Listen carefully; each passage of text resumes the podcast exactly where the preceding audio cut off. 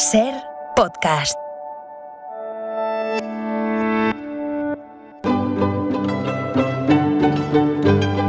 En la ventana acontece, que no es poco, un relato personal de la historia con Nieves con Costrina, cadena Ser.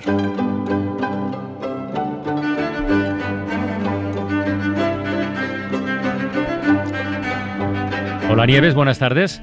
Buenas tardes, Carlas, ¿cómo estás? Tengo aquí acompañándome durante todo el programa, desde las 4 de la tarde, una taza para tomar café o leche o lo que, eh, lo que surja, con el lema Welcome to Borbonia.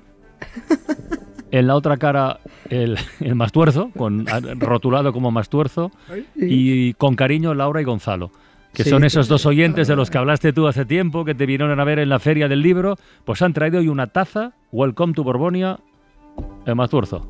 Para que lo ti, sepas. estupendo. Maravilloso, maravilloso. Bueno, pues estupendo y me alegro mucho que también podamos compartir. Ya, ten- ya hay dos tazas en exclusiva, la tuya y la mía, bueno, y alguna que tendrán ellos también seguro. Algo Muchas de- gracias. Algo, por cierto, de lo pillado por el Mastuerzo está también en la, en la galería de colecciones reales. ¿eh? Eso, Sí, hombre, el bueno, Mastuerzo no falta en ningún sitio. Ahí está, ahí está, ahí está. Bueno, yo creo, yo, yo creo que Nieves lleva tanto tiempo con esto de, de rebuscar en la historia y, bus- y buscar conexiones que ya se pone retos y todo. Al menos lo de hoy, para mí tiene toda la pinta. Porque hoy, hoy es 22 de junio, ¿no? Bien, sí. Viajaremos al mismo, al mismo día, pero de 1981 y al mismo tiempo al 22 de junio de 1527. Y dices, coño, ¿y eso por qué? Pues ya lo puedes ir contando. ¡Hala! Porque, acontecido- porque tiene un poquito de mala leche o de mala baba. A ver, a ver, a ver, a ver. El de hoy, el A de ver. hoy. Un poquito más de lo habitual, quiero decir. Hoy, mm, para meter un poquito el dedo en el ojo. He juntado dos hechos que se dieron un 22 de junio. Por un lado, recordar que ese día de 1527 murió Nicolás Maquiavelo, Ujú. es un tipo que se nos atravesaba en el bachillerato Sí. y que arrastra el hombre una mala fama inmerecida solo por ser realista y porque sabía que en su momento, en la Florencia que él habitaba, con los Medici mangoneando, la única vía para el éxito en política era la falta de escrúpulos, o eso o nada. Mm. Y el segundo hecho que quiero recordar es que el 22 de junio de 1981 se aprobó en España la ley del divorcio. Ah. Me parece muy oportuno que coincidan los dos hechos, porque encajan muy A bien. ver. Dice el diccionario que el maquiavelismo es una forma de proceder con deslealtad y con doblez. Y esas fueron las maneras en 1981 de Alianza Popular. Ah, acabáramos. Claro, claro, que es la casa madre franquista. Es, es maneras que han perpetuado sus pupilos del PP y, y ah, y, por supuesto, sus aliados nazis. El PP es maquiavélico porque lleva 43 años votando en contra de todas las leyes sociales, la del divorcio, la del aborto, la del matrimonio igualitario, la del antitabaco, la de igualdad, eh, contra la, ita- la eutanasia, pero luego asumen todo lo que Mm. condenan porque todo lo practican. Y a la vez atacan y recurren todo lo que están practicando. Hoy se cumplen dos años de la de eutanasia. Hoy precisamente se cumplen Pues dos años de la entrada en vigor. Pues divorcio y eutanasia. Y a eso, a, a estar en contra de todo y practicarlo todo, se llama falta de escrúpulos. Por eso, según el manual de Maquiavelo, los populares son buenos políticos, son maquiavélicos. Lo que antes llamaban derechos son los privilegios de hoy. Sugiero hacer esos esfuerzos que nos pide Botín a través de Rajoy y quien no pueda pagar su casa será que algo habrá hecho mal. Amigos míos, ámenme, soy un liberal. Oye, ¿y por qué esta canción de Nacho Vegas es maravillosa? Maravillosa. Oye, ¿y, y por qué ha arrastrado tan mala fama Maquiavelo si al fin y al cabo se limitó a hacer una descripción del gobernante de la época y de acuerdo con la política de la época? Así es, Que a lo así mejor es. tampoco es tan diferente ahora, pero vamos, que lo que hizo él es, ese dicen, esto no es, no es una opinión, es una descripción, pues eso, ¿no? Así es. Y, eh, yo, como, como me gusta mucho echarle la culpa de cosas a la Real Academia de la Lengua, de esto también. Porque cada vez que se saca de la manga un epónimo, que tuve que preguntar, no me acordaba cómo se llamaba esta palabra, le pregunté a Isaías, cada vez que un apellido da nombre a un concepto, sí, sí, sí. es un epónimo, El no me acordaba. sanchismo, me lo- por ejemplo, ¿no? Es- sí, sí, pero eso no está reconocido en la Real Academia. No, no, no, espero. Cubre, bueno, pues cada vez que se, que se inventan un epónimo de estos, cubre de mala fama el nombre de las personas, que, que no son tan malas. Mm. Por ejemplo, el pobre marqués de Sade, que iba a los mismos prostíbulos masocas que los obispos de París, pero a las perversiones sexuales las llaman sadismo. Ya. En vez de obispismo. Porque si iban más obispos que marqueses de Sade, pues llámenlo obispismo. Bueno, Maquiavelo solo expuso de forma muy cruda, muy realista, las cualidades que debía tener el que quisiera gobernar en aquella Europa turbulenta. En la Florencia de Maquiavelo se jugaba con las cartas disponibles o no se jugaba. La mala fama la arrastra Maquiavelo por su libro más célebre, que es El Príncipe, que dicen los que saben, es el primer manual moderno de ciencia política, y con el que Nico inauguró la idea de que la política es un arte y es una profesión. Es un libro que escribió para reconciliarse con los Medici, que lo acusaron de conspiración, lo encarcelaron, lo torturaron, lo desterraron, le hicieron mil perrerías. Y esto después de haberles aconsejado, porque él era consejero de los Medici, era diplomático, él les aconsejó moderación y clemencia en el ejercicio del poder. Bueno, pues toma moderación y clemencia. Lo encarcelaron, torturas, en fin. Cuando salvó el pescuezo dijo, ¿para qué sirve la honestidad, el conocimiento, la experiencia en un gobernante? Les da igual. Es un mojón todo. Aquí cuenta el dinero, saber hacer equilibrios y si hay que traicionar para conservar el gobierno, se traiciona y punto pelota.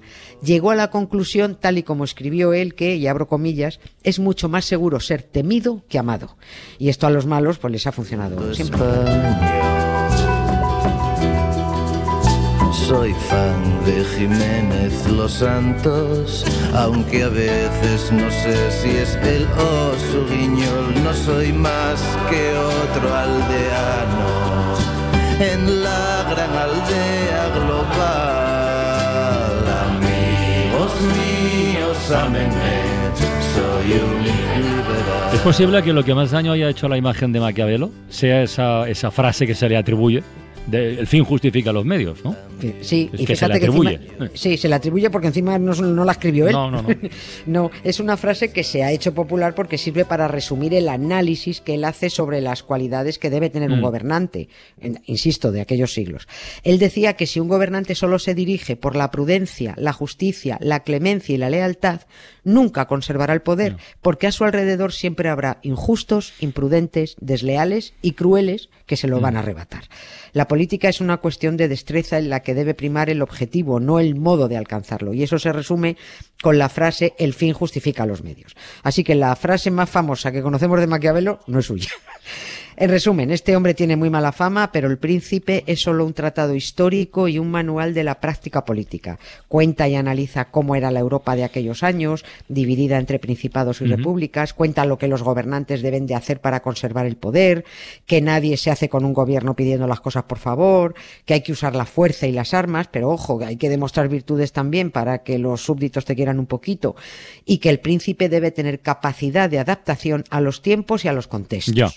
Como los del PP, que votan contra todo, pero luego siguiendo los consejos de Maquiavelo se adaptan al contexto. Oye, se hace muy difícil a estas alturas intentar entender la negativa a una ley del divorcio en el año 81, ¿no? Quiero decir, España eh, eh, entonces era el único país de, de la Europa occidental que no, que no la tenía. Claro, igual O sea, que es- raro, ¿no? Sí, igual que se, se nos hace ahora en estos momentos volver a los debates de hace 20 años, Sí, es increíble, sí. Se hace incomprensible por el año que era, pero perfectamente entendible porque los populares eran franquistas y la mitad de UCD era franquista. Es que Fraga Iribarne, el chaquetero que fundó Alianza Popular, el partido al que estaban afiliados Mariano Rajoy y José María Aznar en aquella época, se negó incluso a que la Constitución del 78 incluyera la posibilidad de que se desarrollara una futura ley de divorcio. No, no, no y no. Pero ¿qué pintaba un ministro fascista, defensor de una dictadura, que estuvo haciendo el saludo nazi hasta poco antes, redactando una constitución? Eso fue una locura. Pues pintaba precisamente eso, intentar frenar lo que no le convenía a la ultraderecha y a la multinacional católica. Era un infiltrado. Y, sin disimular además. No tenía escrúpulos en decir, abro comillas, vamos a defender el matrimonio religioso de cualquier ataque. ¿Qué manía con que les atacan? Pues no se divorcie usted si no quiere. Seguiremos la actitud de la Iglesia, custodia de la moral cristiana. Y esto lo decía en los 80 un tipo absolutamente inmoral.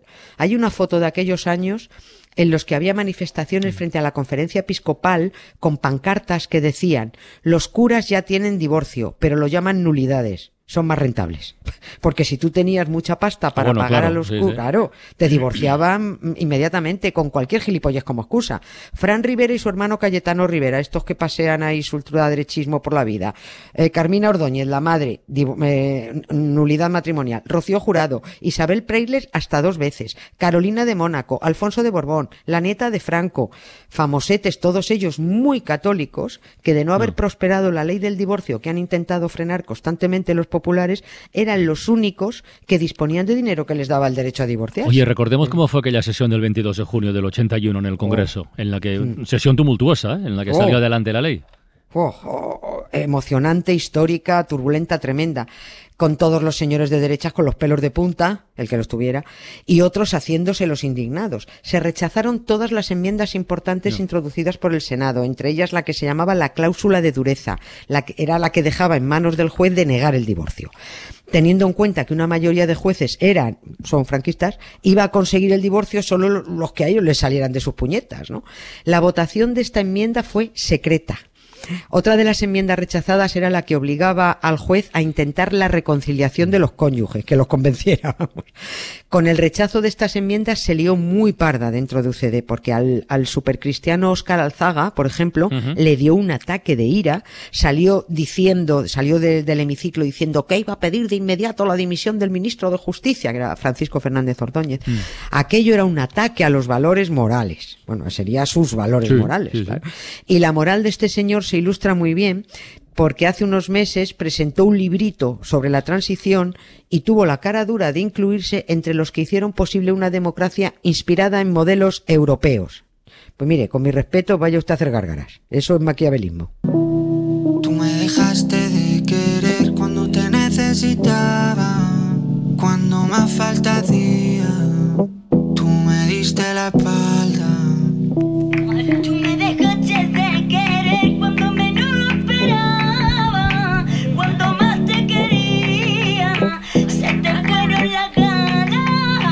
Toma.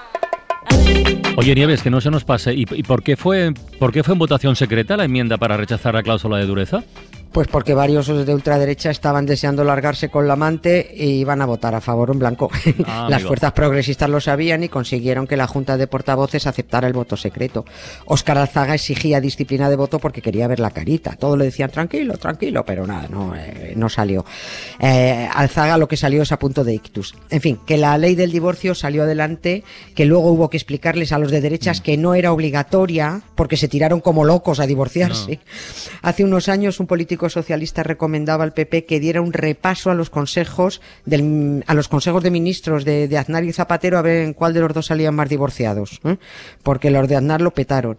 Así que que no sean tan maquiavélicos. Ya, vale de despotricar y, y- y recurrir. Álvarez Casco no para de divorciarse. Las hijas de las familias católicas abortan en España. Y hasta el distraído portavoz del PP, Javier Maroto, se pudo casar con su novio Josema y fueron 275 invitados. Entre ellos, varios ministros maquiavélicos que habían votado en contra de que se casaran. Dicho queda. Un abrazo, Nieves. Hasta luego. Otro para ti, chao.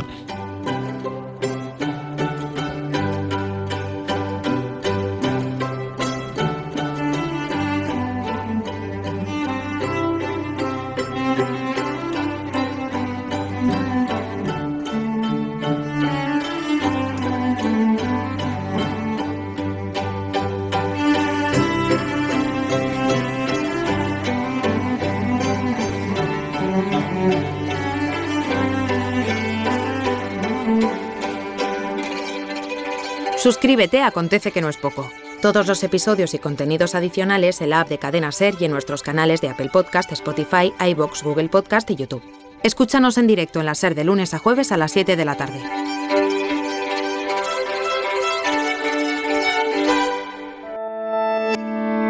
Cadena Ser. La radio.